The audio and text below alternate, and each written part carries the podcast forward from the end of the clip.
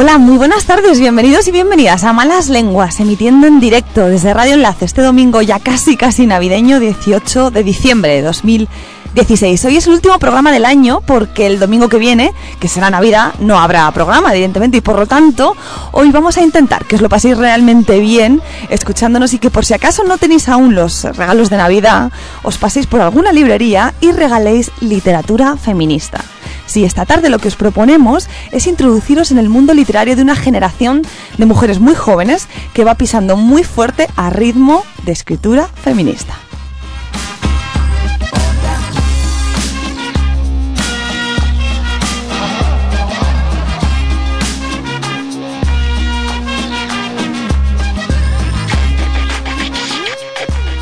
Hoy hablaremos con dos escritoras que tienen muy poca vergüenza, en el mejor sentido y en el más amplio de la palabra, y mucho que decir. Yo soy Leticia Sarnago y recuerda, esto es Malas Lenguas. Bienvenidas.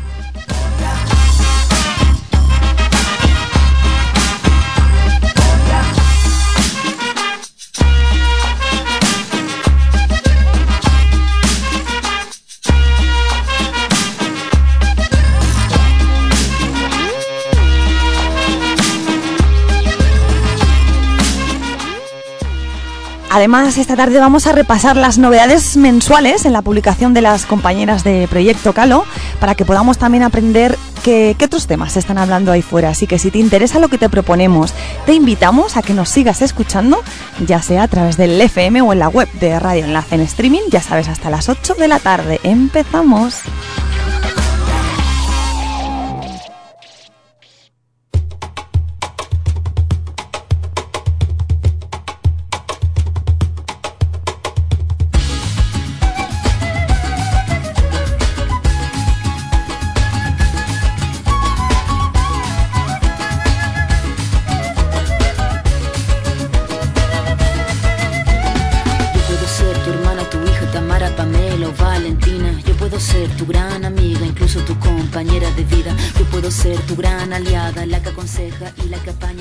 Son las 7 y 4 y como hemos comentado en la introducción, ahora mismo vamos a repasar las novedades de diciembre en la publicación de Proyecto Calo, que en la web es proyecto-guión calo.com, donde destacamos artículos, por ejemplo, uno titulado Otra cara de la muerte, donde se habla del tabú que supone en nuestra sociedad la muerte y todo su significado. La autora habla de cómo deberíamos tomar conciencia de la muerte como una etapa más, en lugar de, en lugar de albergarnos en el miedo ¿no? o, en la, o en la parte triste.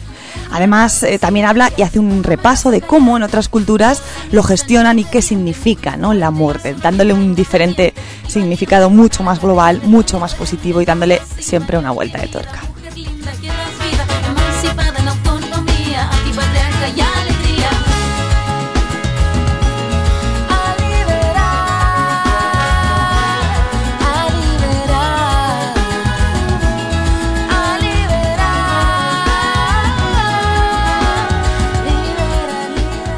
También nos ha parecido muy interesante un artículo que habla sobre migración y maternidad. Os invitamos a leer este en concreto porque desde Proyecto Caló confirman que ambas cosas suponen muchas veces el aislamiento y el desarraigo para la mujer. El artículo reflexiona y deja una pregunta muy clara y muy, muy abierta para quien, quien lo lea.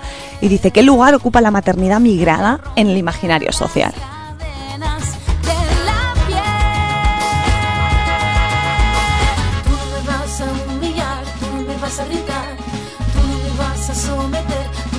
A golpear, tú no me vas a denigrar, tú no me vas a obligar, tú no me vas a silenciar, tú no me vas a callar.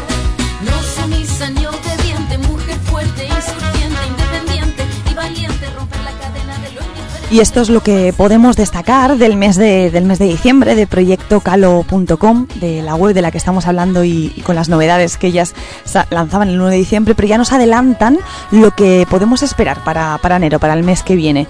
Y ahí se reservan un tema que no es que sea muy relevante, que lo hemos dicho aquí varias veces, sino que además está en auge, digamos, ahora mismo y que requiere también toda nuestra visibilización por parte de los medios. Y habla de la violencia, de todo lo que significa una violencia violencia estructural, violencia psicológica, violencia institucional, entre parejas lésbicas, violencia familiar, feminicidios, cultura de la violación de lo que tanto hemos hablado aquí en Malas Lenguas. Estamos expectantes de ver qué nos aportan las compañeras de Proyecto Calo sobre este tema porque nos parece un temón. Así que a la vuelta de vacaciones también volveremos con ello. Precisamente hoy, cuando volví a la radio en directo de 18, este fin de semana en 48 horas se han producido tres asesinatos, no uno, no dos, sino tres asesinatos de tres mujeres que han muerto en manos de sus parejas, exparejas. Y tenemos que ver todavía la, la cara de la mujer en lugar de la del agresor o asesino. Así que todavía queda muchísimo por hacer y no nos cansaremos de visibilizarlo y decirlo bien alto y bien claro.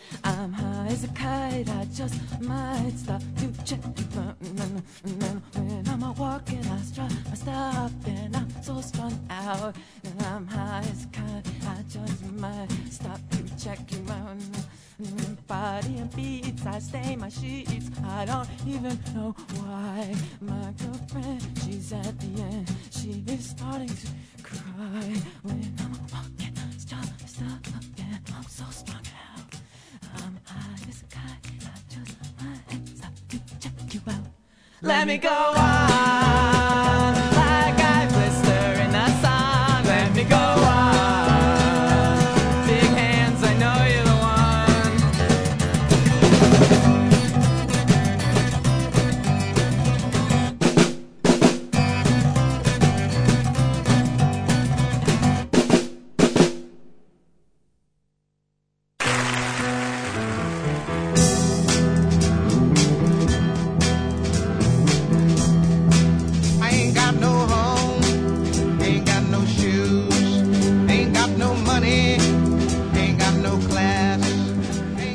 las 7 y 10 minutos de la tarde de este domingo 18 de diciembre y os cuento que si tuviera que definir en pocas palabras a nuestra primera invitada de hoy, diría sobre todo que es una mujer valiente y emprendedora. Ella tiene desde hace un tiempo su propio proyecto literario llamado La Tribu, del que luego nos hablará y nos contará más detalles, y lo compagina también con el reciente lanzamiento de la señora Dalloway, no sé si lo estoy pronunciando bien, ahora nos dirá, una editorial feminista. Además, este año, hace apenas dos meses escasamente, acaba de publicar su primer libro con el título Mamá, quiero ser feminista, y usando siempre la primera persona, habla sin tapujos, con muchísima frescura, sobre ciertos descubrimientos vitales y culturales que arraigaron pues en su adolescencia y que le hicieron tomar conciencia de lo que significa y de lo que era en ese momento ser feminista. Así que hoy nos acompaña por teléfono en Malas Lenguas Carmen García de la Cueva. Buenas tardes, Carmen, bienvenida. Buenas tardes, Leticia. Muchas ¿Cómo gracias estás? Por esa, por esa introducción. Gracias a ti por, eh, por estar finalmente en el programa. Vamos a contarle a nuestros oyentes nuestro secreto y es que yo he intentado mm, entrevistar a, a Carmen y la he cambiado de día y hemos mm, quedado y al final no podía ser y la llevo volviendo un poquito loca un poquito tiempo. Así como, que... como un mes. Pero oye, no hemos perdido la esperanza y aquí estamos en directo, ahora sí que sí. Bueno, muchas gracias, lo insisto, por estar aquí. Gracias por este regalazo, que es este libro que tengo aquí, que es una auténtica joya, que además, que no lo he comentado en la, en la introducción, en la presentación, pero va, va con unos dibujos de Malota, que bueno, que es la ilustradora, con unos dibujos súper bonitos que hacen todavía más especial al, al libro. Es, es un gusto y, y mira, Carmen, la primera pregunta es casi, casi obligada. Empiezas el libro, no quería hacer mención, no quería seguir sin hacer mención a esto con una dedicatoria muy clara ¿no? y, directa. Dices, a mi madre, a mi hermana, a la memoria de las mujeres de mi familia que ya no están. Este es el silencio que yo quería romper. Y es como, wow. Entonces tú lees eso y dices, Dios, que me voy a encontrar aquí, ¿no? Quiero que nos cuentes, quiero que nos cuentes qué barrera querías exactamente romper y sobre todo qué significaron para ti las mujeres de tu familia. Bueno, pues la, primera barrera que quería romper era la de, era la de la vergüenza, ¿no? La del, la del pudor. La de intentar contarme a mí misma. No solo contar las cosas que, que me han ido bien, sino sobre todo contar las veces que me he caído, literal y metafóricamente, he intentado levantarme. Y en ese camino, las mujeres de mi familia, pues tuvieron un papel bastante importante porque hablando con ellas, escuchando cómo me contaban su vida, aprendí, aprendí tanto como leyendo. Qué bonito, qué bonito. ¿Y quién, las mujeres, cuando dices mujeres, supongo que dices a tu amiga, a tu amiga, perdón, a tu madre, a tu abuela, o sea, Claro. ¿cómo se concreta esto para que podamos Sobre imaginar todo- más tu historia? sobre todo a, a mi madre, que me tuvo a los 19 años y para mí pues siempre ha sido como, como una amiga. Creo que, que a medida que yo crecía, ella también crecía. A mi hermana, que tiene 10 años, entonces como que siempre en casa he vivido con, con dos generaciones, ¿no? Mi madre tenía, ven- tiene 20 años más que yo y mi hermana 20 años menos. Y eso la verdad es que me ha, me ha marcado bastante. Y luego a, a la memoria de esas mujeres que no están, pues a la memoria de mi bisabuela, de mi bisabuela Roja, Asunción, que fue extraperlista durante la guerra civil y la, y la dictadura, a la memoria de mi abuela Eugenia y a la memoria de mi tía Carmen, que fue, fueron ellas dos las mujeres que me contaron la historia de la guerra. Qué bonito. A la que dedicas además a tu abuela un capítulo, ¿verdad? En, en el libro. Uno de los últimos, creo recordar, que además dices a, mi abuela roja. sí. A mi bisabuela, La- exacto. La voz de mi bisabuela Roja. Mm. El libro, Carmen, eh, lo hemos dicho al- a la introducción y lo, y lo repito, es un soplo de aire fresco, ¿no? Cuentas tu propia historia, tu, fa- tu infancia, tu primera juventud en un pueblo pequeño de Andalucía, de Sevilla concretamente, pasando también por esas épocas, esas estancias en otras ciudades donde has vivido, europeas, buscándote un poquito tu parte vital, profesional. Hay un capítulo, por ejemplo, en el que cuentas la llegada de la regla, ¿no? Y lo titulas, que me ha hecho muchísima gracia, caerse por las escaleras, una breve historia del poder de ahí abajo, ¿no? O sea, me parece, me parece una frase, no sé, que no, que no parece lo que es, ¿no? Entonces es, es muy curioso y cómo, cómo te implicas en el libro y a la vez cómo no resulta pedante eso para el lector, ¿eh? Porque, porque puede pasar a veces cuando personalizamos mucho, que sea como tu historia, pero hay una empatía desde el primer momento que, que, que, que, que surge ahí, es increíble. Yo me lo, me lo planteé como si le estuviera contando mi historia a una amiga. Qué ¿no? bueno. Porque, porque es verdad que como, que como lectora, ¿no? Cuando, cuando te gusta leer, pues vas buscándote un poco en los libros. Y, y es cierto que, que los libros feministas encontraba mucha, mucha teoría, mucha academia, y me ha costado siempre conectar con, con los ensayos feministas, pero de repente encontré a, a Caitlin Moran o, o a Kate Bollick Ujú. hay como, como una especie de corriente en, en la literatura anglosajona de ensayo feminista autobiográfico que en España no existe Mm. y en el que a mí me, me, me ha gustado meterme, no sé si lo he conseguido, pero es lo que yo quería hacer. Yo quería contarme, pero contando a la vez la historia de esas escritoras que en algún momento de mi vida me han influenciado Ujú. pero que a la vez me conectan con otras muchísimas chicas que como yo en algún momento de sus vidas se han sentido perdidas. Claro, y además es muy interesante esa reflexión y lo que tú estás contando, ¿no? Que no querías necesariamente hacer un libro academicista, un ensayo demasiado sesudo y tal, sino que querías llevarlo un poco a tu terreno con todas las contradicciones que muchas tenemos las personas y las mujeres de nuestra edad y de nuestra generación, ¿no? Hay una diferencia básica con la generación de nuestras abuelas o de nuestras madres y eso eso es muy guay, pero cuando lees un, libro y empatizas tanto, dices, jolín, es que se puede ser feminista teniendo ciertos debates, teniendo ciertas cuestiones desde el principio. Es un libro, he escuchado en alguna entrevista, tú has dicho que crees que es un libro que encaja perfectamente para alguien que, bueno, que le está sonando esto del feminismo, que quiere cultivarse, que quiere leer, sería como una, un primer bautismo, ¿no? Este, este libro, sería como un primer regalo, ¿no? ¿Tú crees que es perfecto para ese momento?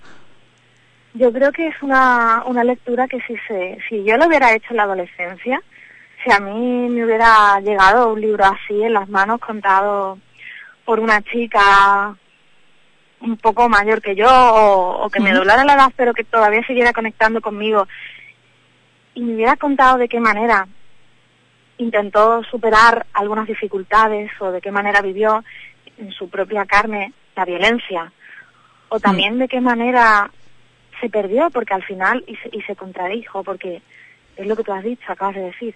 El libro está lleno de contradicciones porque yo estoy lleno de contradicciones, porque Claro. el feminismo está lleno de contradicciones y porque es en esa contradicción donde está la lucha y donde está el camino.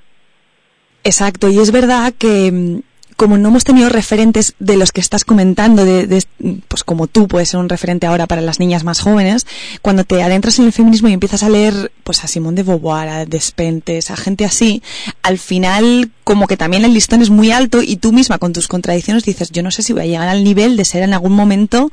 Entonces, claro, también a veces hay que relajarse y hay que dar esa, esa una de cal y una de arena y esa visión completa y global de lo que significa el activismo, de lo que significa el feminismo y de, de lo que significa una lucha desde, desde dentro. Entonces eso me parece una visión súper interesante y lo que estás contando es que en España dices que no hay a mí no me gusta en general decir hay una generación de jóvenes mm, escritoras feministas, porque esto es como el topicazo, ¿no? Porque tú eres feminista, escribas lo que escribas, aunque escribas la guía de restaurantes mañana, también vas a, vas a hacerlo con una perspectiva feminista. No necesariamente hay que hacer una literatura feminista. Es importante aclarar esto. No sé si estás de acuerdo. Pero es cierto que está habiendo mm, muchas compañeras como tú, ¿no? Que se, que están un poco haciendo lo mismo, cosas parecidas con otro punto de vista, un poquito más allá, y eso siempre enriquece. Hombre, yo espero que este libro ayude a otras muchas autoras a, a romper la lanza y decir eso, soy feminista, porque también es cierto que, que hasta ahora a muchas escritoras le- les ha costado y les sigue costando definirse como feministas, porque la Claro. palabra feminista sigue dando miedo. Hmm. A mí hay una cosa que me, que me preocupa porque eh, si este libro no llevara en su título la palabra feminista, pues creo que lo leería quizá más gente, porque la palabra feminista, como te digo, da miedo. Entonces, Sí, sí. es cierto que, que se están publicando este año, el año pasado, algunas memorias de, de autores de mi generación, que son leídas como autobiografías estupendas, pero tu libro, o sea, mi libro, se lee solo como un libro feminista. Ya. Y yo creo que e- dentro de este libro también hay cierto relato generacional Claro. de las personas que hemos nacido a finales de los 70 hasta los 80, incluso principios de los 90, de esa, o sea, ese relato de precariedad, Mm. porque creo que también dentro del libro se cuenta, ¿no? Claro, es, es interesante, ¿no? Lo que decías del título. Precisamente el título Mamá, quiero ser feminista, supongo que habrá sido un gran dilema, ¿no? Entre tú y la editorial a la hora de ele- elegirlo. Porque claro, si pones la palabra feminista, te estás de alguna forma quitando una parte de público que no quiere tener que ver con qué pesadas estas tías con esto, porque es así. Pero si no lo pones, también como que te engañas a ti misma, ¿no? Supongo, o sea, como que dices, jolín, pero ¿por qué no lo voy a poner? Si es lo que me nace y eso, eso, eso. Yo es verdad que, cuando estaba escribiendo, y, y creo que, que si has leído el libro lo verás, que nombro muy pocas veces la palabra feminista. Cierto. Mm. No es a conciencia, simplemente que creo que lo que estaba escribiendo era feminista por el mero hecho de escribirlo. Y no necesitaba decir Claro. constantemente que era feminista porque ya se veía, porque hay un ejercicio de genealogía, de recuperar voces, y eso es feminista. Pero la editorial tenía muy claro que quería ese título.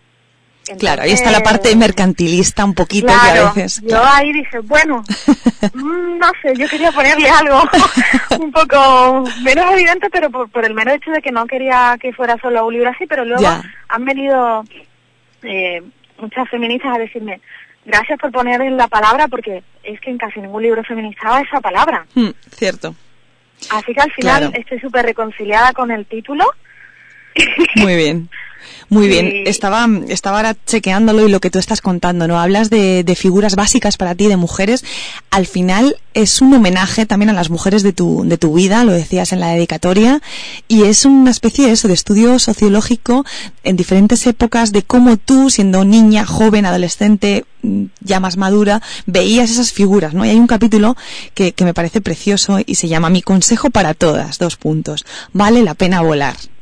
No, es que además es un libro muy positivo sin caer en el, en el todo está fatal y entonces cobramos menos y entonces todo está fatal, ¿no? O sea, esta simpleza que a veces, eh, la que es fácil caer, ¿no?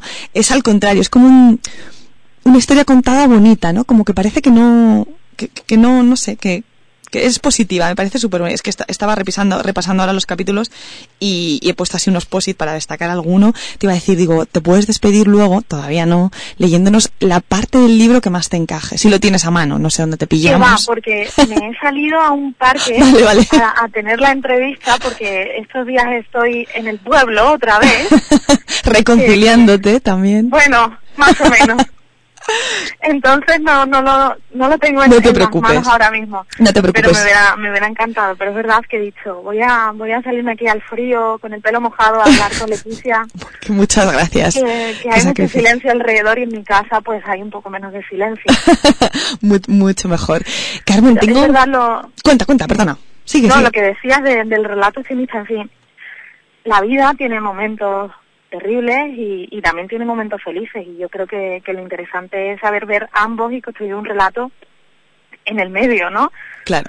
Y justo también para ambas partes. Sí, para mí no, no Claro. sería justo ni para ni para los lectores y las lectoras contar un relato exclusivamente de fracaso porque porque todavía estoy en el camino y, y bueno y todas estamos en el camino en el camino feminista y en el camino de, Sí. de hacernos adultas completas si se a hacer alguna vez con nuestras decisiones, contradicciones, con todo eso. Ahí he leído una frase tuya también en una entrevista que me ha parecido súper bonita y la pregunta es clara. La- lo que tú decías es lo siguiente, decías, todo lo que implica el cuerpo de la mujer es político y lo decide un grupo de señores que no tienen ni vagina ni útero y que no han vivido siendo permanentemente juzgados, ¿no? Volvemos a la esencia con la que estoy súper de acuerdo, a la gran frase de Kate Millett, ¿no? Que dice, lo personal es político eh, esto, esto es difícil de, no sé si te pasa a ti, ¿no? Que también tienes como que explicarlo cada vez que lo dices, ¿no? Porque la gente no termina a veces de encajarlo.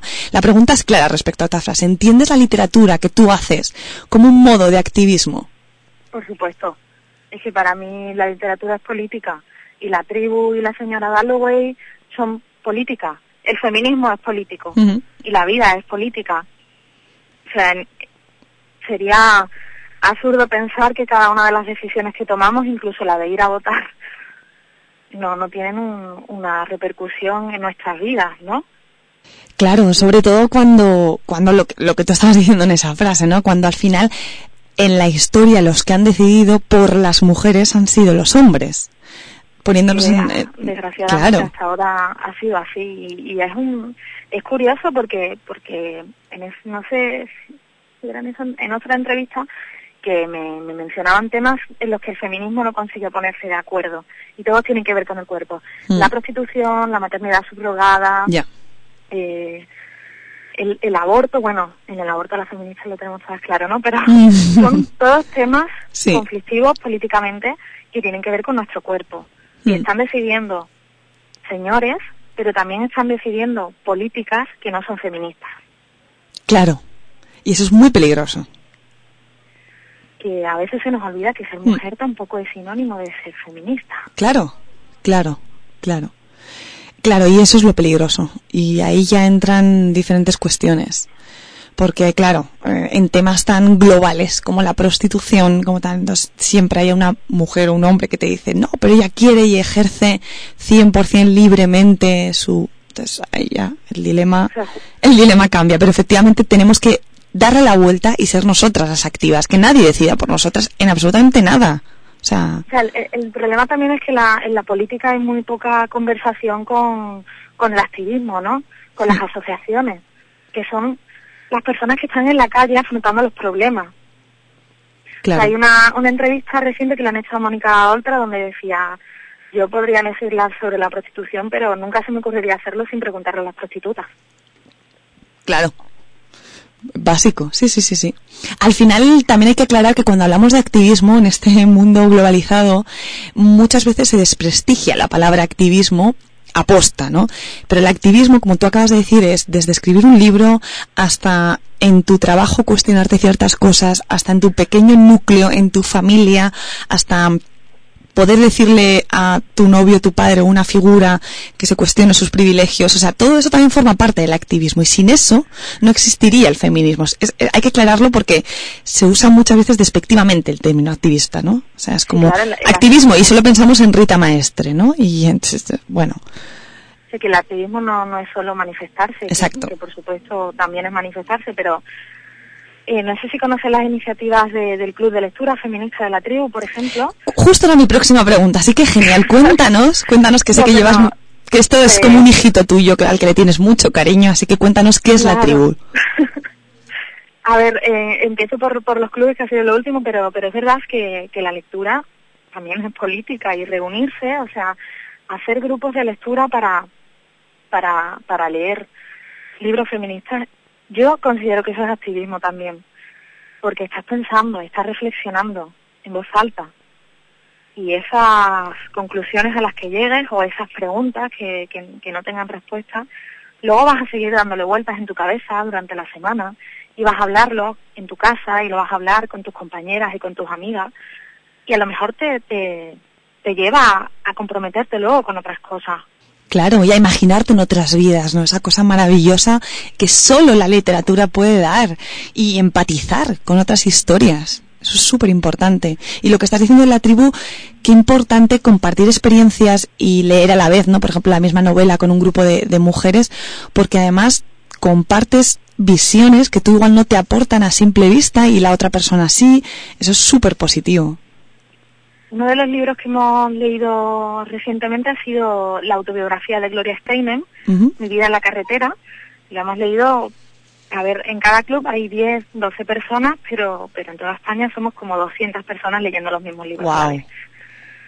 Que a mí me parece que somos muchas personas las que estamos leyendo a la vez, porque Mm, esas personas luego recomiendan esos libros. Claro. Y hay otras personas que los leen, que no están en los clubes, pero los leen en, porque no tienen un club de lectura cerca presencial, ¿no? Y lo leen en su casa o lo leen con, con otros grupos de amigas.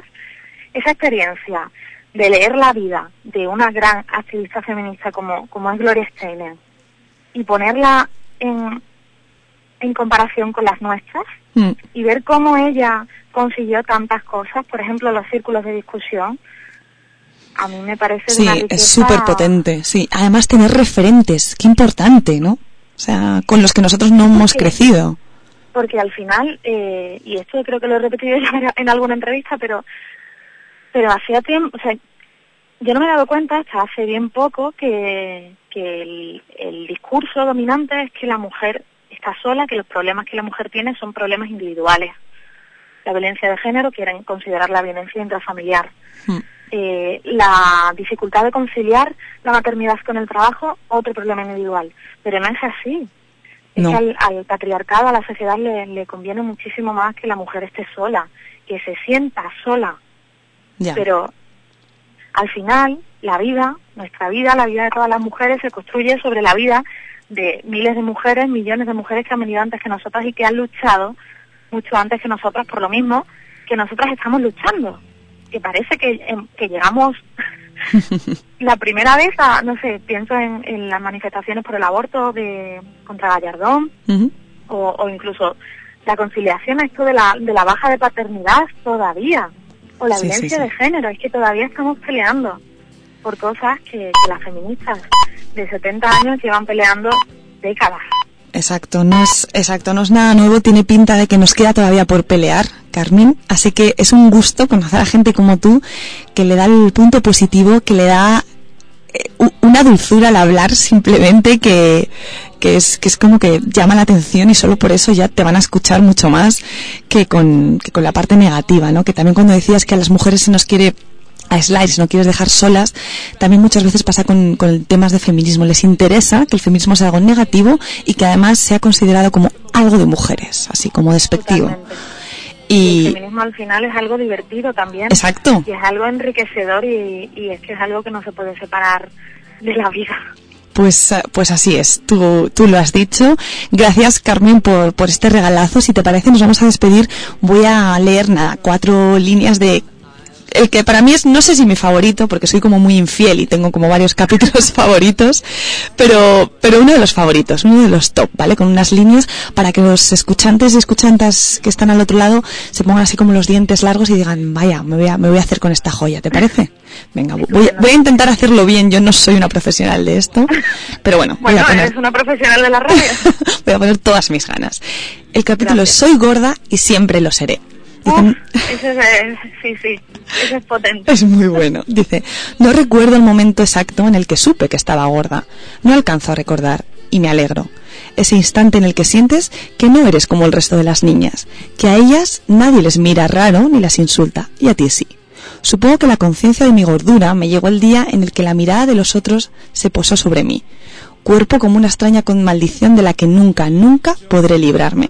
Aunque a veces me ría recordando algunos de los insultos que recibía de niña y de adolescente, no puedo acordarme sin sentir cierta tristeza y rabia de aquellos días y semanas en los que alguien se obsesionaba con mi cuerpo y me lo hacía saber, inventando acepciones hasta entonces desconocidas para mí, para palabras comunes. ¿Sabía yo acaso a mis 13 años qué connotaciones podría tener una butifarra? No lo sabía, no, pero lo primero que hice aquel día, en el que todos, todos los chicos de mi clase, no faltó ni uno, me lo gritaron en el recreo, fue buscarlo en el diccionario. Pues muchas gracias, Carmen, con este sesguito del capítulo despedimos la entrevista y mucha fuerza.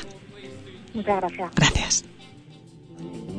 Went to the Apollo. You should have seen her go, go, go. They said, hey, baby, hey, baby, hey, walk on the wild side. I said, hey, man, why don't you go take a walk on wild side? Uh-huh. Ha!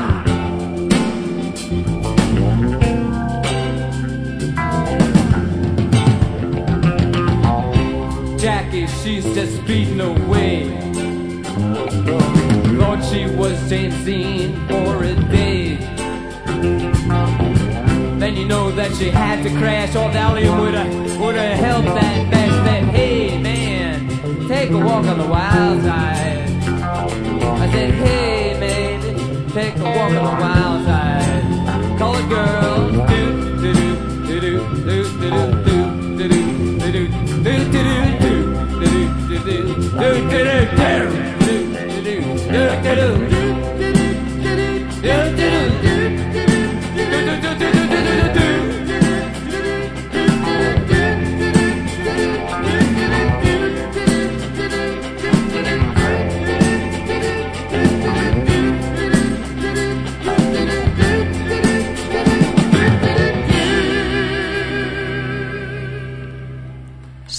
las 7 y 33 minutos de la tarde de este domingo 18 de diciembre, navideño, no navideño, da igual, el caso es que hace frío y ya casi casi estamos en invierno.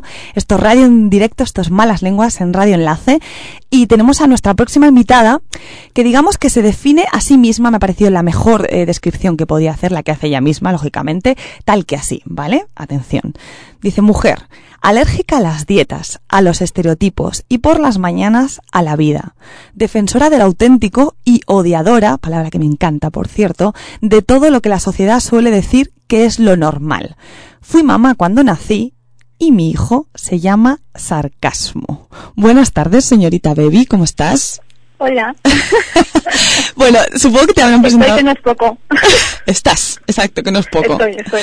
Muchas gracias, me ha parecido, o sea, que, porque yo estaba, cuando estaba preparando el guion, digo, ¿cómo la presento? Te lo pregunté a, a ti incluso, ¿cómo te presento? ¿Qué, qué haces? ¿Qué eres? ¿Qué quieres ser? ¿No? Porque a veces en la radio, cuando alguien tiene, ¿sabes qué pasa? Que aquí a veces entrevistamos, que no es este caso, a gente con mucho ego y a veces hay que preguntar cómo quieres que les presenten, porque luego les ofendes, ¿no? Si dices, no, no has Pues dicho. nada, no, es, no es mi caso, no es mi caso. Un gusto, un Mi gusto. ego es igual de pequeñito que yo. Se lo puedo asegurar. Entonces, eh, teniendo tu libro en, la- en las manos, he pensado, qué mejor descripción que la que hace ella misma de sí misma, que además es, es estupenda. E insisto que me encanta la palabra odiadora. Yo también odio mucho. brutal. Mi madre me dice, deja de odiar tanto. Digo, pero es que es, es que es tan bonito a veces odiar, ¿no? O sea, Yo, yo, yo creo que si, si amas mucho y odias poco, estás como descompensado, ¿no? Tienes que hacer un poco de las dos cosas. Si no, te, te pierdes, te pierdes en el amor. Bueno, para quien no te conozca, que seguro que, que son muy pocos, señorita, no sé si os estoy diciendo bien, señor, SRTA es tu, tu nombre exacto, Baby, no sé si lo estoy diciendo bien. Sí. Eh, Sí, señorita. Vale, señorita Baby, como se hace llamar. bueno, es una de las tuiteras anónimas más relevantes de, de este país. Tienes más de 200.000 seguidores. Este año has publicado tu primer libro de, de poemas que se llama Amor y Asco. Aquí lo tenemos. Y, y ¿sabes lo que he pensado? Yo generalmente suelo preparar un guion con unas preguntas, pienso, pero he dicho, yo creo que a ella no le, no le gustaría esto de preguntas Perfecto. cerradas y te lo prometo que tengo un folio en blanco, o sea, no tengo nada. Me parece genial. Tengo, tengo, tengo lo que mejor puedo tener, que es este pedazo de libro tuyo, que es una auténtica revolución de conciencias eh, que devoré según me lo mandó la editorial. Eh, o sea, mm, bueno, y de hecho lo llevo en el coche porque además tiene un tamaño perfecto, que también es eh, a los de la editorial muy bien pensado, por cierto. Sí, sí, porque tiene un tamaño como que te cabe en todos los sitios, ¿no? Entonces es como Sí, como que- yo, ya, ya digo. Entonces, pequeño. Vida. cuéntanos qué se van a encontrar los eh, la gente que quiera acercarse a amor y asco. A ver, a ver cómo, cómo les podemos poner los dientes largos. Es un poco complicado porque es algo que está pasando mucho. Nadie sabe definir el libro, ¿no? Ni siquiera yo, que soy la autora, sé definir mi propio libro. Bueno, Es pues que- invéntatelo, da igual. Sí, sí, es un poco complicado. Quería hacer un libro distinto, ¿no? Lo es. Pero sí, lo- yo creo que lo es. Pero diferente de verdad. O sea, no, no quería escribir eh, para mí misma, ¿no? No quería que la gente dijera que bien escribe esta tía, este libro me ha gustado más que el anterior. No, quería un libro que cuando la gente cerrara el libro dijera, "Mm, me cago en Dios, esto no lo había leído antes, ¿no? porque es un libro de prosa poética, pero claro, los libros de prosa poética pues suelen hablar de, de lo típico, ¿no? Del amor, del desamor, de la pérdida, que yo también lo hablo, Sí, pero claro, Debbie no habla solo de eso, ¿no? Debbie se pasa el día quejándose de la sociedad, de la, la mierda que es todo, de lo mal que huele todo, entonces digo, tengo que meter aquí aquí lo que hace falta y en realidad es un libro que tiene una funcionalidad muy específica, ¿no? Yo siempre digo que Amor y Asco tiene como tres partes, ¿no? La primera es la parte de prosa poética, un poco más artística, donde Sí. hablo pues eso, pues del amor y del desamor y de también de temas sociales. Y la segunda mm, es un manifiesto, un manifiesto a la autenticidad, a la Mm. originalidad, ¿no? A, a, a ser uno mismo a pesar de lo que esta sociedad te pide, porque vivimos en una sociedad donde por una parte se te dice, eh, eres completamente libre, sé tú mismo, eh, sé quién quieras ser, haz lo que te haga feliz, y frases varias tipo Mr. Wonderful, y por otra, pues claro, eh, es así, y cuando te sales del redil te dicen, oye, ¿qué haces? Oye, no. Eso no- claro, eso no es lo normal, sí. ¿no? Hombre, ¿a quién le gusta lo normal? ¿Hay alguien que diga, hola, soy Paqui, me gusta lo normal? Yo creo que a nadie le gusta lo normal, lo normal es aburrido. Exacto. Ese- esa gente es la misma que cuando le dices, ¿qué música te gusta? Dice, pues, pues todo tipo de música. Y dices, "Ah, ¿qué dices? Pero, o sea, ¿cómo que todo tipo de música? O sea, Chenoa o, no sé, o Leonard Cohen. Es que claro, esto es un... Mira, estaba, estaba viendo, ¿te puedo llamar Baby? Es que es como más corto, ¿sí? Sí, llámame Vale, Baby, Genial. Es que he puesto unos posit para que la- los escuchantes que están al otro lado se hagan una idea de, de- de qué va esto, ¿no? Y para mí, el mejor de los mejores de todos es este, que se llama, bueno, es que además lo escribes con números romanos y yo no sé ni ya ni leer números romanos, pero es como el 42. sí. Eh, X palito. Exacto, XXX. ¿Por qué nos enseñaban esto? Qué absurdo. Bueno, em, es uno que dice, ¿nos ha salido feminista? Y dice, no, os he salido de la jaula. Bueno, para mí, o sea, me lo pondría encima de mi cama. O sea, me parece... O puedes sea, poner. Bye, baby. O sea, ¿cómo, ¿cómo se te ocurren estas cosas? Que parece fácil, pero que dices, joder, qué imaginación, qué creatividad. En el tema feminista yo creo que, que nace un poco de la rabia, ¿no? Yo, bueno, pues soy criminóloga, mm, digamos que me dedico a la violencia de género en parte, y, y al final la rabia, de la rabia hago arte. creo Está que es una forma bonita de canalizar toda la rabia que siento cada vez que veo alguna cosilla que otra. Claro, además hemos empezado el programa porque precisamente este fin de semana han asesinado a tres mujeres Sí. en 48 horas. Eh, entonces es como, eh, bueno, para que venga algún gilipollas, y lo digo así con toda la boca, lo siento, mañana, mujeres en España, claro. exacto, a decirme, a decirme algo, a decirme, no, ni feminismo, ni machismo, no, ni... Porque, mm, Igualismo. exacto, o sea, ojito... Igualismo partía cabezas cada vez que escucho esa palabra, por Dios. Con todo lo que me gusta la palabra odiadora y lo poco que me gusta el igualitarismo. señor. Ay, por Dios, cuántas gilipollas todo, de verdad. De verdad, sí. ¿Te has quedado tranquila pariendo este, esta joya? Me he quedado bastante tranquila y me he quedado bastante alegre cuando he visto que, bueno, tengo que decir que tenía una población diana cuando escribía Moriasco, ¿no? Que aparte de ser una población eminentemente femenina, era una población joven. O sea, hice amor y asco para que la juventud lo leyera. Y, y me he quedado súper descansada, como digo yo, cuando he visto que las chicas me decían, gracias por escribir este libro, me ha enseñado mogollón sobre ser yo misma. Claro. Me ha parecido brutal. Es que, genial. es que además bebí justo con la, con la compañera anterior que estábamos hablando, Carmen García de la Cueva, que no sé si la conocerás, estaba también hablando de, un- de una cosa que me parece muy interesante y que tiene que ver con esto que estás diciendo, ¿no? Y estás diciendo, es que a nosotras, tú, tú sé que eres más joven, ¿no? Pero a la gente de 30 nos han faltado muchas veces cuando te acercas al feminismo referentes menos ensayísticos, menos filosóficas, menos eh, sesudos, ¿no? Sin tener una escala Sí, como de no, claro, más prosaica, con más contradicciones, como somos nosotras. O sea, una tía que, pues que, que, que tiene sus contradicciones porque se ha criado en este heteropatriarcado y hay veces mm, que eres, vas a misa y eres feminista, por ejemplo, ¿no? No, así un extremo como radical. Pero bueno, esa parte de sacar fuera esas contradicciones sin que haya ningún miedo, sin que haya nadie diciéndote, oye, no, que tienes que ser así, ¿no? Porque claro, y es un poco lo que tú estás diciendo, ¿no? Que la gente joven te agradece el libro porque se ven identificadas y dicen, qué guay que haya una persona que, bueno, pues que, que dé rienda suelta a, a un poco las contradicciones del mundo global de la gente joven. Es que eso es maravilloso. Es que sois una generación, es que, bueno, tengo todas las esperanzas puestas en gente como tú. O sea, Yo también. De Yo verdad. también, la verdad. No solo en gente como yo, sino en gente incluso más pequeña, ¿eh? claro, La claro. verdad es que somos una generación molona, la de la del 90. Pues sí. Estamos, estamos dando caña. Sí, sí. Nos Míralo. intentan dormir un poco con los smartphones. Pero no lo están consiguiendo mucho, ¿eh? Es verdad. Tengo que decir que mm, el otro día tuve una, tengo que decir que sí, que yo a mí no me importa cumplir años, eh, tengo 31 y lo digo, pero es verdad que cuando vas viendo que hay más gente que, que ya ha nacido a partir del 90, que es como que te impacta un poco, porque claro, tú ya eres del 80 y tal, y a veces los infravaloramos, ¿no? Como de "Oh, este niño y tal.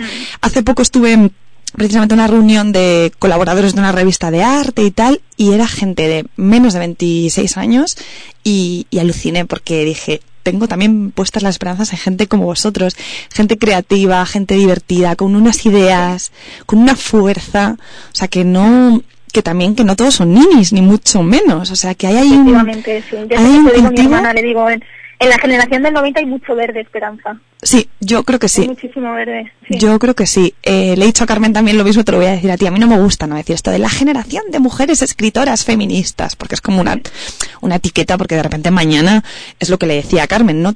Tú eres feminista en tu esencia, no hace falta que escribas sobre feminismo. Va a ser feminista lo que escribas, ¿no? Sea lo que casi sea. Uno de Pero, los estereotipos, ¿cómo vamos a este- estereotiparlas a las propias feministas? Claro, Dios? claro. Es que es incongruente total. y mm, iba, iba a decirle a los escuchantes, iba a adelantarles otro, otro gran, otra gran perla de Baby. Dice, no iba a funcionar. Tú me llamabas pequeña y yo siempre me creí una gran mujer.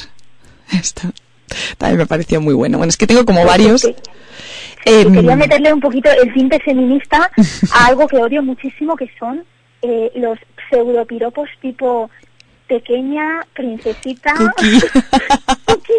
gordi, o sea, es que me parecen, de- lo siento a todos los que me estén No, sí, sí, sí. llamen a su pareja pequeñita, princesita, de verdad, que os parece bonito, yo estoy súper de acuerdo, pero a mí no me llaméis eso, que a mí me, es que me, me matáis, de verdad, es como, es como, es como clavarme un puñal en el corazón, llamarme gordi. Estoy súper de acuerdo. Y además, es que no lo entienden esa. Mm. Sí, sí, perdona, sigue. Dime, dime, dime. No, que, que estoy tan de acuerdo.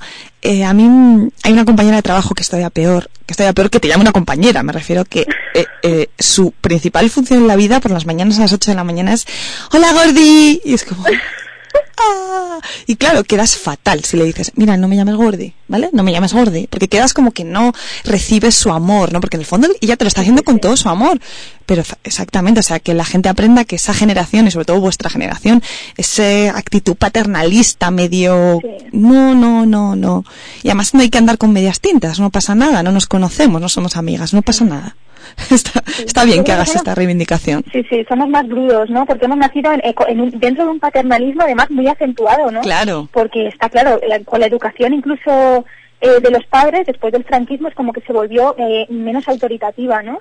Y estamos un poco sobrecargados de paternalismo. Sí. Y es como, por Dios, no nos cuidéis tanto, queremos ser un poquito autónomos también. Pues sí, es una reivindicación súper acertada. Bueno, Vivi, ahora cuéntanos, te habrán preguntado mil veces, porque tú eres una tuitera anónima, ¿vale? Eh, ¿cómo, si esto ha sido pensado, que supongo que no, que supongo que empezaste a, a jugar con Twitter y, y de repente dijiste, ostras, lo que acabo de conseguir, lo que acabo de hacer, lo que acabo de generar, o cómo, o cómo ha ido, cuál ha sido tu, por qué ser anónima? Realmente eh, comencé a escribir con mi nombre real, pero cuando, lo decía ayer en, en Libertad de cuando se me fue de las manos, eh, dije, voy a hacer algo. Quería hacerlo también por mí misma, porque digamos que siempre he luchado contra el cliché de rubia tonta, ¿no? Soy una chica muy femenina y digamos que eso me ha tapado un poquito el, el carácter que tengo a lo largo de toda mi vida. Y dije, voy a hacer una burla al cliché de rubia tonta. Y ahí la Barbie, y a partir de ahí pues es- empecé a escribir como Baby. Puse un nombre cookie, que me pareció bastante cookie, Sí. y dije, voy a escribir así. Voy a demostrar que, que no solo soy fachada, ¿no? Claro. Y estoy muy contenta porque lo he demostrado. Sí, totalmente. Además, eh, a todos aquellos que están escuchando la entrevista, les animo a que, a que sigan a Baby en las redes, en, en Twitter y en Facebook, porque mm, yo todos los días a las 8 de la mañana hasta en la cama, cada vez que leo tus frases, es que no puedo, todas, todas me parecen como de like, o sea, es como no puede ser, ¿cómo se ha ocurrido esto? O sea, no puede ser. Porque das, das muchas hostias en el buen sentido, ¿no? Como diciendo, mira, y, y eres muy tú, o sea, muy tú, sin conocerte, eres, eres muy, te expones bastante y dices las cosas, pues Sí. me ha venido la regla, mm, tal, me siento así, y ya está, o sea, sin buscar tampoco una gran, Sí, sí. un gran discurso necesariamente, ¿no? Sino, No. es lo que decíamos antes, esas contradicciones que forman parte de nosotras. Entonces es muy, es muy de verdad, es que podría ser tu amiga la que escriba eso. Entonces es, muy muy bueno. Que creo que es muy importante, reírse de uno mismo. ¿sí? ¿Y qué referentes tienes tuiteros, aunque sea? Que seguro que sí. Tuiteros. bueno, o así, referentes en general. Sí, en cuanto a redes sociales, yo creo que mm, Berlustino, que es un colega mío de. Twitter, sería un buen referente para mí, porque es un tío con mucho sentido del humor, que se ríe muchísimo de sí mismo, incluso más que yo, que mira que es difícil, pero se ríe muchísimo de sí mismo, de los demás, de la vida, de la sociedad española sobre todo, y además es un, un chico activista en muchas vertientes, tanto en, en el animalismo como, como en, en el estigma mental.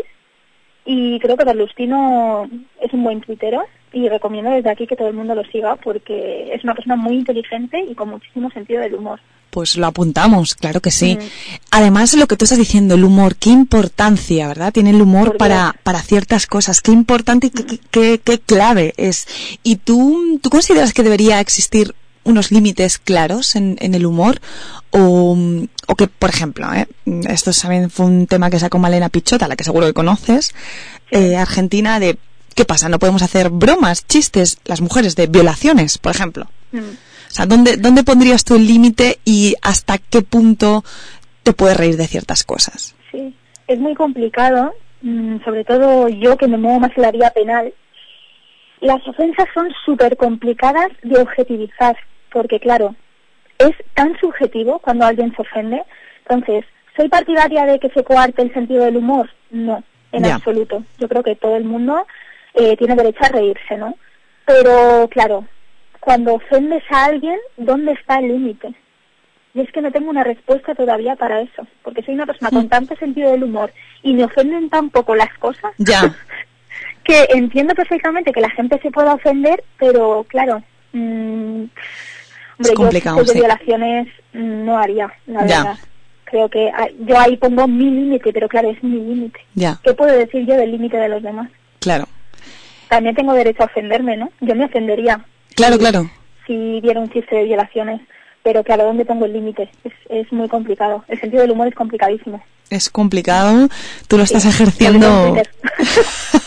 sí, sí. Y además en este país está muy perseguido el ser activista feminista y, perseguido. o sea, tengo mucho Aunque cuidado. realmente yo creo que, que no está perseguido el, el humor, lo que está perseguido es, es- es cierto tipo de humor, ¿no? Hmm. O tal vez cierto tipo de, de, de estela ideológica. Sí, sí, sí, sí. es lo que está perseguido. Principalmente lo político. Hmm. Sí, sí.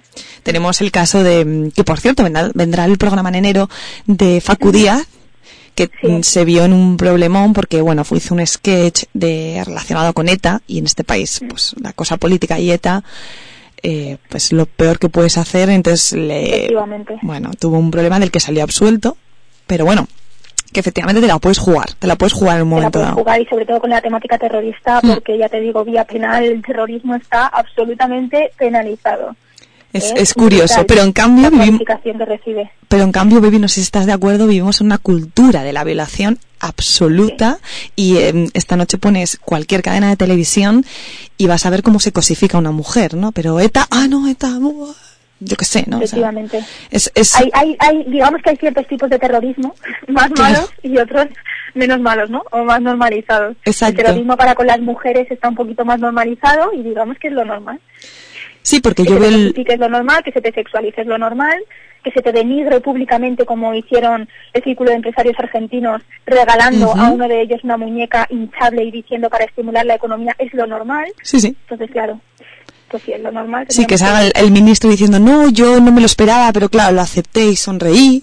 Son, pues nada, pues lo normal. Claro, eh, por ejemplo, que programas como Mujeres, Hombres y viceversa sean legales, pues es que eso es terrorismo también, es que es muy fuerte. Y de repente alguien te dice, ya, pero también hay mujeres allí. Y dices, ya, ¿y qué? Es terrorismo igualmente. Es- también hay mujeres, me hace mucha gracia lo de, y también hay mujeres machistas, no vamos a ver. ¿Qué contestas a eso? Cuéntame, eso me interesa. Hay mujeres alienadas, hay mujeres con una educación patriarcal totalmente interiorizada, pero no hay mujeres machistas, Claro. no hay mujeres machistas, hay mujeres alienadas. Por Dios, ¿cómo va a haber mujeres machistas si no son hombres? es que ¿Esto qué es? No sé, me, Ya, me eh, parece... el caso es que cuando, esto es como cuando escuchas una mentira muchas veces te lo crees, hay una, hay un montón de información que masivamente, lo hemos hablado también con Carmen, ¿no? Relacionado, por ejemplo, con el activismo. El activismo como algo negativo, como algo conflictivo, como algo denigrante, cuando en realidad activismo es este libro, activismo es yo mañana decirle a mi compañera, no me llames Gordi, por ejemplo. O sea, activismo pueden ser 1500 cosas de tu día a día, de cambiar esa micro burbuja y de, y de establecer otro tipo de relaciones y roles, ¿no? Pero, mm, pero claro, mm, nos contaminan, ¿no? Con un montón de cosas negativas alrededor del feminismo todo el rato, que de repente hay alguien que te dice ese argumento de, ya, pero también hay mujeres machistas y te quedas como diciendo, ay, no sé qué decir, porque en realidad llevo 30 años escuchando esto, Jolín. Y claro, sí. Hay que, bueno, hay que combatirlo con humor. Yo recomiendo que ante cualquier machirulada el humor siempre vaya por delante. Por supuesto. Y, y ya está. Oye, Baby, una, una pregunta. ¿Cuál es tu parte preferida o tu poema preferido del libro? Mi poema preferido del libro. Qué Mm, difícil, Mi ¿no? texto Es- preferido del libro, que va, mm, va a resultar muy curioso, si, si algún, algún oyente se lo ha leído, es uno muy sencillo que tiene dos frases. Dice, eh, mi madre me preguntaba, ¿por qué te cortas? Y yo le contestaba, ¿por qué lloras? Mm, ¿Lo has wow. leído? Mm, Es mi favorito porque mm, narra una historia de dos mujeres muy luchadoras que tienen formas distintas de sufrir. Entonces, una le pregunta a la otra, ¿por qué te cortas? Y la otra le dice, ¿y por qué lloras tú? Claro, ¿No? Estamos luchando las dos, pero tenemos una forma distinta de luchar. exacto. Con diferentes armas en diferente contexto. Sí. Qué bonito. Es, es muy bonito, es verdad. Es mi preferido, sin duda. es una joya, de verdad. A los oyentes les digo este libro. Es un, un verdadero lujo. El, el epílogo me chifla. Iba a leer un poquito porque, porque es muy bueno y porque, y porque resume muy bien todo esto que estamos contando, ¿no? Sí. Que, que es una evidencia, pero bueno, conviene conviene repasarlo, ¿no? Ya que tenemos un ratito de, de audiencia y que de repente, yo, como siempre digo, no hay alguien extraviado en, en la M30 que nos escuche, pues de repente no se puda, podamos de alguna forma influir en su cabecita, pues, pues oye, vamos a aprovecharlo, la, la coyuntura. Dices así, dice, cuando cumplí los 18, entendí algo muy importante. Si eres guapa, te llamarán puta. Si eres astuta, te llamarán zorra. Si eres libre, te llamarán desbocada. Si te gustan cosas que suelen ser denominadas como masculinas, serás un marimacho. Si te llevas bien con los hombres, entonces probablemente serás las cuatro a la vez. Si prefieres cosas que no son comunes, te llamarán rara. Si eres aplicada, te llamarán empollona.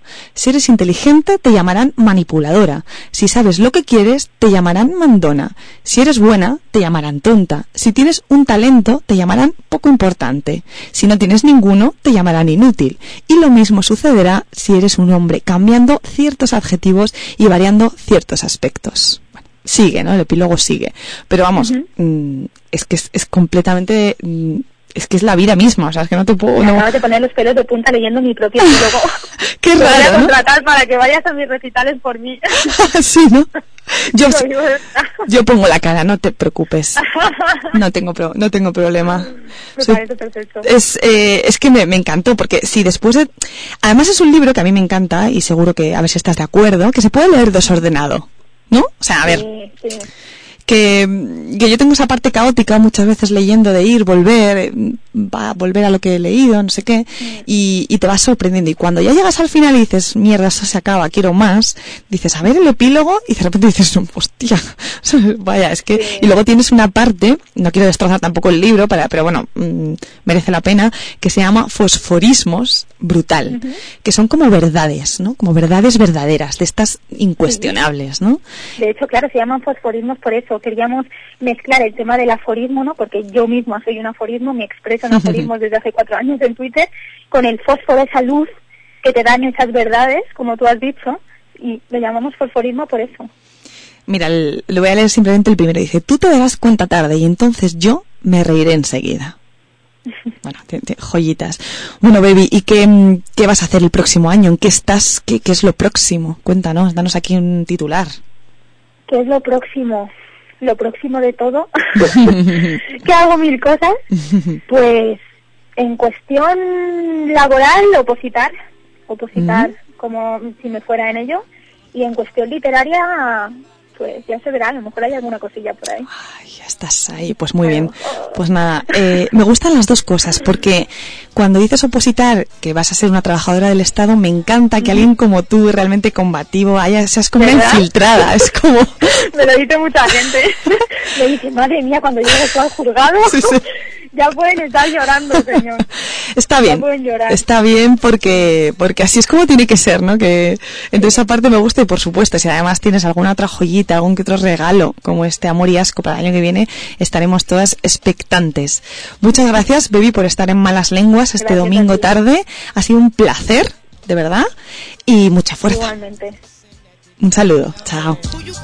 Hasta luego. Showing off your ass cause you thinking it's a trend, girlfriend. Let me break it down for you again. You know I only say it cause I'm truly genuine. Don't be a hard rock when you really are a gem, baby girl. Respect is just the minimum. Nigga, you still defending them now. Lauren is only human. Don't think I haven't been through the same predicament. Let it a million women in Philly pen. It's silly when girls sell their souls because it's sin. Look at where you be in. Hair weaves like Europeans. Fake nails done by Koreans. Come again. Yo, a win-win. Come again. A win-win. Come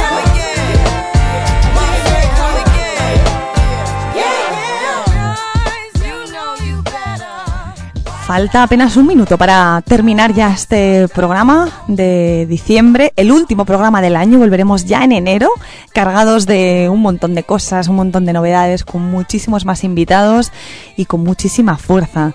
Disfruta lo que queda de domingo.